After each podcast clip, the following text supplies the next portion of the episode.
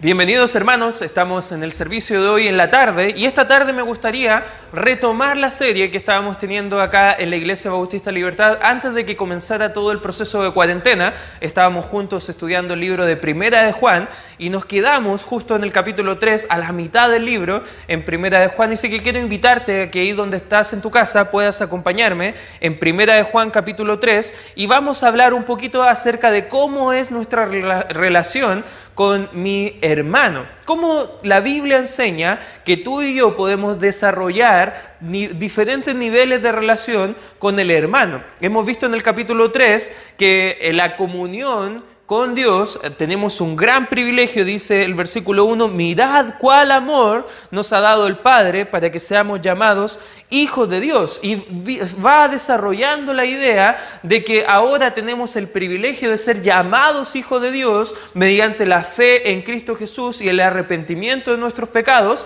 Pero ahí estaba la barrera, si te acuerdas un poco de la serie, que había algo que interrumpía nuestra comunión con Dios, que era el pecado, el pecado de aquello que nos separa de Dios. Y fuimos desarrollando lo que la Biblia enseña acerca de lo que significa ser un hijo de Dios y también lo que la Biblia enseña acerca del pecado, lo que nos distancia de la comunión con Dios. Pero también la Biblia va a mostrar que es, hay algo necesario para poder mantener esta comunión con Dios, que es tener una buena relación con los hermanos. El libro de Gálatas capítulo 5 versículo 6 dice que la fe que obra por el amor. De eso se trata el cristianismo. Nuestra fe debe estar obrando, debe estar trabajando por amor a Dios y el amor a los hermanos. El énfasis en el capítulo 2 estaba basado en la comunión con Dios, pero ahora en el capítulo 3 va a estar el énfasis en la relación que tenemos con los hermanos. Por eso debemos comprender que amar a los hermanos muestra que somos hijos de Dios. Muestra con cuál amor entendemos cuál amor ha tenido el Padre por nosotros y queremos tener el mismo tipo de amor también por los creyentes. Por eso vamos a ver algunos niveles o cómo podemos evaluar en qué nivel estamos de relación los unos con los otros, con los hermanos de la iglesia o con nuestro prójimo. Si tú estás acompañándonos y no tienes una iglesia local, pero eres creyente, por favor escríbenos para poder ayudarte a entender dónde puedes congregarte y tener este tipo de relación que vamos a ver el día de hoy, esa relación de amor, el amor que tenemos los cristianos. Pero si ya eres creyente y participas en una iglesia bíblica, Quizás puede este mensaje servirte para analizar tu corazón y ver cómo estás en relación con otros. En primer lugar, o el primer nivel que nos va a mostrar el apóstol Juan es el nivel del asesinato. Esta es una forma de relación que puedes tener con las personas. Tú puedes decir, pero ¿quién en su sano juicio va a matar a alguien? Mira lo que dice acá el capítulo número 3 de Primera de Juan, versículo número 11 Dice, el versículo 10, para dar contexto, dice, en esto se manifiestan los hijos de Dios y los hijos del diablo. Todo aquel que no hace justicia y que no ama a su hermano, no es de Dios. Acá el escritor está diciendo, hay lo normal para el creyente, para el hijo de Dios, es que nos amemos. Pero el hijo del diablo, aquel que no es hijo de Dios, lo normal es que aborrezca al hermano, al creyente, al Hijo de Dios. Versículo 11, porque este es el mensaje que hemos, eh, habéis oído, perdón, desde el principio, que nos amemos unos a otros. Versículo 12 da una ilustración, no como Caín, que era del maligno y mató a su hermano, ¿y por qué causa le mató? Interesante pregunta, porque sus obras eran malas y las de su hermano justas. El nivel que estamos viendo acá es el mismo nivel que Satanás mismo coexiste día a día. La Biblia muestra que si somos hijos de Dios, vamos a amar a Dios y vamos a amar a nuestros hermanos en Cristo. Pero si somos hijos de Satanás, vamos a odiar a la iglesia, vamos a odiar a los creyentes. ¿Recuerdas cuando eras antes de conocer a Cristo, criticabas la iglesia, criticabas a aquellos que iban a una iglesia, te burlabas de la gente que a lo mejor daba su ofrenda económica en un templo? ¿Por qué nosotros teníamos ese odio, ese aborrecimiento? A las personas que eran creyentes? Bueno, era porque antes éramos hijos del diablo y hacíamos lo mismo que nuestro padre el diablo. Y acá la Biblia va a poner el ejemplo de Caín. Y sabes que muchas personas son como Caín el día de hoy. Muchos quizás se presentan dentro de una iglesia, quizás no dirían que son ateos porque hay una conciencia en sus, en sus vidas que entiende que existe un Dios. Pero bueno, como la iglesia no es perfecta, hay grupos de personas que no hacen bien las cosas, tú te cuesta identificarte con ese grupo de personas, quizás has asistido a alguna iglesia o participas en una iglesia, quizás no dirías que eres un ateo, Quizás en muchas ocasiones puedes traer tu ofrenda, servir en un ministerio, pero la verdad que quiere mostrar acá el apóstol Juan es que si en tu corazón no hay amor por Dios y por otros, tú quizás estás dentro de este círculo como Caín. El linaje de Caín fue de Satanás. La Biblia enseña que Caín fue un asesino y un mentiroso como Satanás. Mira lo que dice Juan 8, versículo 44. Dice, vosotros sois de vuestro padre el diablo y los deseos de vuestro padre queréis hacer. Él ha sido, fíjate lo que dice la Biblia, homicida desde el principio y no ha permanecido en la verdad porque no hay verdad en él. Cuando habla mentira, de suyo habla porque él, fíjate cómo es el diablo, mentiroso y padre de mentira. Caín era de la misma forma. Si no me crees, mira lo que dice el libro de Génesis capítulo 4, versículo 9, donde vemos acá una comunicación entre Dios y Caín, y dice el versículo 9 de Génesis capítulo 4, y Jehová dijo a Caín, ¿dónde está Abel tu hermano? Eh, Caín respondió, no sé, ¿soy yo acaso guarda de mi hermano? Aquí estaba mintiendo descaradamente a Dios en la cara y más encima se enoja y tú conoces la historia. Cómo Caín mató a Abel, cómo Caín mató a su hermano. Él fue asesino de su propio hermano. ¿Sabes que acá muestra la historia y muestra el, el apóstol Juan esta ilustración entre dos hermanos que son carnales, pero que se, se, mataron unos a otros. Uno le mató al otro. La Biblia enseña en la parte espiritual, en la iglesia, en la familia de Cristo, que nosotros no debemos tener ese nivel de odio, ese nivel de asesinato los unos con los otros. Los hijos de Dios andan en amor y en la verdad. No andan en la mentira, no andan en el asesinato, en el homicidio. ¿Por qué andamos nosotros como hijos de Dios en la verdad? Andamos en amor porque vemos y nosotros como hijos de Dios vivimos de la misma forma que es nuestro Dios. Por ejemplo, en 1 de Juan capítulo 4, versículo 8, nos muestra que Dios es amor. Dice el versículo 8, el que no ama no ha conocido a Dios porque Dios es amor. Si te cuesta expresar amor, si te cuesta amar a tu hermano, probablemente es porque no has conocido a Dios. Y si tú ya conoces a Dios, el mandamiento para nosotros es amar al hermano. Fíjate lo que dice Juan 14, 6. Dice, Jesús le dijo, yo soy el camino y la verdad y la vida. Nadie viene al Padre sino por mí. Nuestro Dios es amor, nuestro Dios es verdad y como hijos de Dios debemos vivir a la luz de esta verdad. Hay un nivel, de personas que andan por el mundo y quizás no conocen a Cristo, que andan matándose unos a otros, a lo mejor están deleitándose en matar a otros, pero como hijo de Dios nos alejamos de todo eso. Hay un nivel completamente diferente para nosotros. Y quizás tú estás pensando en este momento, eh, nunca he asesinado a nadie y, y espero no hacerlo, pero fíjate el segundo nivel que el apóstol Juan va a mostrar ahora. En segundo lugar, el nivel del odio. Quizás tú estás haciéndote esa pregunta o, afirmando esto, yo no he matado a nadie, pero quiero replantearte la pregunta. ¿Y qué tal si tú has odiado a una persona?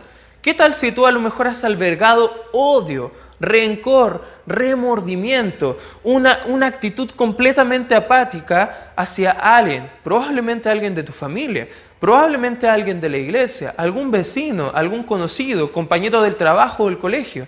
Mira lo que dice Dios acerca de ese nivel que vamos a ver el día de hoy. Fíjate lo que dice el mismo libro de Primera de Juan, capítulo 3, desde el versículo 3 en adelante, dice, hermanos míos, no os extrañéis si el mundo os aborrece, nosotros sabemos que hemos pasado de muerte a vida, en que amamos a los hermanos, el que no ama a su hermano permanece en muerte. Versículo 15, todo aquel que aborrece, mira lo que dice la Biblia, aborrece a su hermano, es homicida y sabéis que ningún homicida tiene vida eterna permanente en él. El libro de Mateo, capítulo número 5, versículo 21 al 22, dice, oíste que fue dicho a los antiguos, no matarás, y cualquiera que matare será culpable de juicio. Versículo 22.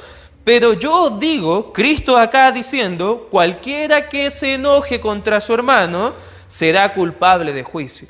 Y cualquiera que diga necio a su hermano será culpable ante el concilio. Y cualquiera que diga fatuo, eso significa altanero, que, que es una persona despreciable, quedará expuesto al infierno de fuego. ¿Sabes qué? Entre el asesinato y el odio, Quizás lo que es la acción externa es lo que cambia. Alguien puede estar odiando en su corazón, pero quizás nunca matarle de forma física, pero la intención interna es la misma. La intención interna es de aborrecer, de odiar. ¿Alguna vez has albergado odio en tu corazón? ¿Sabes que si eso es tu vida, tu trasfondo, tu, tu realidad del día de hoy, quiero invitarte a que evalúes tu corazón. La Biblia los equipara. La Biblia, el asesinato y el odio los coloca al mismo nivel ante Dios que es, no es parte del Hijo de Dios. Quizás alguien te ha ofendido en el pasado y tú no has podido perdonar y sigues sintiendo rencor, sigues sintiendo odio en tu corazón. Hoy te quiero invitar a que lo dejes de lado, a que dejes en la mano del Señor ante tu ofensor. Sabes que la Biblia habla muchísimo de cómo debemos quitar de nosotros la amargura. La amargura es cuando nosotros continuamos tomando ese rencor, ese remordimiento interno por la ofensa de otro y no queremos perdonar. Quizás tú sigues odiando a una persona que ya te ha pedido perdón. ¿Por qué no se lo entregas a Dios? ¿Por qué no cambias tu forma de pensar? Si tú te cuesta poder dejar de odiar, debes mirar el amor de Cristo, mirar con qué amor nos ha dado el Padre para que seamos hijos de Él, capítulo 3, versículo 1, porque lo normal de una persona que ya es salvada, que ya es hijo de Dios, que ahora deje de odiar y comience a amar el aborrecernos unos a otros era la naturaleza antigua que antes teníamos sin conocer a Cristo, pero ahora que somos creyentes debemos amarnos unos a otros. Mira lo que dice el libro de Tito, capítulo 3, versículo 3, porque nosotros también éramos, fíjate, éramos en otro tiempo insensatos rebeldes, extraviados, esclavos de concupiscencia y deleites diversos, viviendo en malicia, envidias, aborrecibles, ¿y qué dice? Y aborreciéndonos unos a otros. Antes de conocer a Cristo éramos eso. Antes de conocer a Cristo no había nada bueno en nosotros. Antes de conocer a Cristo manteníamos odio en nuestro corazón. Pero ahora que estamos en Cristo, que somos nueva criatura, que todas las cosas viejas pasaron y desde el momento que pusimos nuestra fe en Cristo, todas son hechas nuevas, quitamos el odio y comenzamos a amar. Dejamos el resentimiento y comenzamos a perdonar. Por eso si tú estás en este segundo nivel, el nivel del odio, el nivel del, del, rencor hacia un hermano, quiero invitarte a que evalúes tu vida. Mira el tercer nivel que va a mostrar el apóstol Juan, en el tercer principio, el nivel de la indiferencia. Versículo número 16 dice, en esto hemos conocido el amor en que Él puso su vida por nosotros. También nosotros debemos poner nuestra vida por los hermanos. Versículo 17, pero el que tiene bienes de este mundo y ve a su hermano tener necesidad, y cierra contra él su corazón, ¿cómo mora el amor de Dios en él? ¿Cómo tú puedes estar en tu vida viendo que tu hermano en Cristo tiene necesidad, que está pasando hambre, que está pasando dificultades y tú tienes la oportunidad de ser de bendición, simplemente puedes ser indiferente a Él y seguir viviendo tu vida como si Él no existiera? Eso es lo que está preguntando el apóstol Juan. ¿Cómo podemos ser indiferentes? La Biblia desde el Antiguo Testamento, por ejemplo en el libro de Isaías capítulo 1, versículo 17, iba mostrando Dios que la actitud del que le conocía debía ser hacer el bien al otro. Isaías 1.17 dice, aprended a hacer el bien, buscad el juicio, restituid el agraviado, haced justicia al huérfano, amparad a la viuda. Si tú puedes ayudar a alguien que necesita, necesita tu ayuda, debes buscar cómo ayudar, debes buscar cómo servir, cómo amar. De eso se trata el amor cristiano, de un compromiso fuerte por el bienestar del otro. Y si tú y yo tenemos la capacidad de poder ayudar, debemos hacerlo. El amor se demuestra con hechos y no solamente con palabras. Mira lo que dice el versículo 18, dice, hijitos míos, no amemos de palabra ni de lengua, sino de hecho y en verdad. No debemos decir solamente, hermano, te amo, sino que debemos mostrarlo con acciones, mostrarlo con actitud, mostrar con hechos. No es amar a los hermanos simplemente, es amar al hermano, es mostrar ese amor de forma práctica a esa persona que está pasando dificultad. Si ignoras al hermano, estás pecando. El libro de Santiago dice que el que sabe hacer lo bueno y no lo hace, le es contado por pecado. Y tú sabes, como dice en Primera de Timoteo, que debemos hacer bien mayormente a los de la familia de la fe. Si hay un hermano que está pasando dificultad en estos tiempos de cuarentena, no solamente dile, hermano, voy a orar por ti, hermano, te amo, más bien mostremos cómo poder ayudar de forma práctica al hermano, cómo poder bendecirle de una forma correcta, cómo debo yo hacer para ayudar a mi hermano en la fe. En primer lugar, quiero mostrarte que si tienes los medios necesarios para satisfacer su necesidad, debes hacerlo. Pero si no los tienes, ora a Dios al respecto para que te bendiga y puedas también tú bendecir a esa persona. Por mientras te animo a orar por Él, por mientras te animo a hacer algo que esté a tu alcance. Quizás no vas a poder satisfacer toda su necesidad, pero en parte puede ser de bendición, en parte puede ser de mucha ayuda al hermano. No estés en este nivel número 3 de la indiferencia ante el hermano, más bien te quiero invitar a poder llegar al nivel número 4, el nivel, perdón, número 4, el nivel del amor cristiano, el nivel que tú y yo como hijos de Dios debemos mostrar al otro. Mira lo que sigue diciendo el versículo 18, hijitos míos, no amemos de palabra ni de lengua, sino de hecho y en verdad, y en esto conocemos que somos de la verdad y aseguraremos nuestros corazones delante de Él, pues si nuestro corazón nos reprende, mayor que nuestro corazón es Dios, y Él sabe todas las cosas.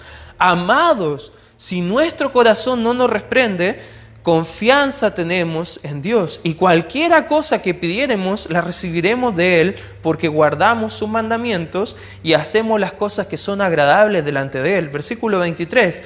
Y este es su mandamiento, que creamos en el nombre de su Hijo Jesucristo y nos amemos unos a otros como nos lo ha mandado. El que guarda sus mandamientos permanece en Dios y Dios en Él. Y en esto sabemos que Él permanece en nosotros por el Espíritu que nos ha dado. La Biblia enseña que cuando amamos en hecho y en verdad, cuando amamos de forma práctica al hermano, realmente estamos mostrando el amor de Dios hacia nosotros. El amor de Dios no solamente es para ti, el amor de Dios es para todos. Y Dios quiere compartir ese amor a través de ti. Mira lo que dice acá el escritor del libro de Santiago, Santiago, capítulo número 2. Acompáñame por favor ahí en tu Biblia.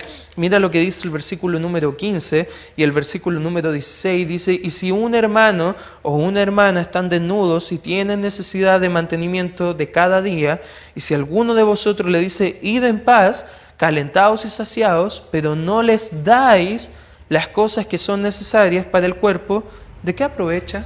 Justo dentro del capítulo 2, en el contexto de mostrar nuestra fe en acción, está haciendo la pregunta. Hay necesidad. Tú como hermano en Cristo debes satisfacer esa necesidad.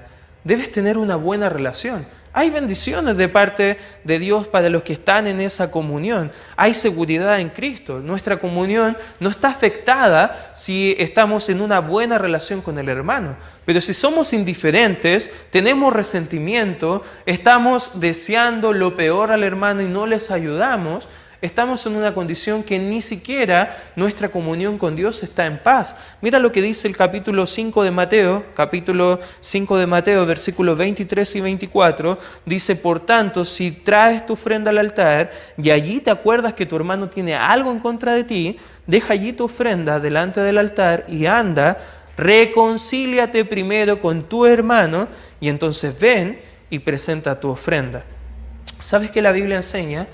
Que si tú sabes que ese hermano está pasando dificultades, quizás tú quieres servir a Dios, quieres traer tu ofrenda a la iglesia, quieres servir con tus dones, talentos, tiempo, pero si tu hermano tiene algo contra ti, la Biblia enseña que una forma de demostrar tu amor es dejar ese tiempo de servicio y primeramente estar en paz con tu hermano, ayudar a tu hermano y luego volver a servir a Dios. No podemos servir a Dios con limpia conciencia, con un corazón sincero, si estamos enemistados con nuestro hermano, si sabemos que el hermano tiene dificultad y nosotros podemos ayudar. La oración también nuestra va a ser contestada. Mira lo que dice el libro de Primera de Pedro, capítulo 3, provoca mayor confianza en nuestra oración cuando estamos bien con el prójimo. Incluso acá pone el ejemplo del matrimonio y en 1 de Pedro 3.7 dice, vosotros maridos igualmente vivid con ella sabiamente, dando honor a la mujer como vaso más frágil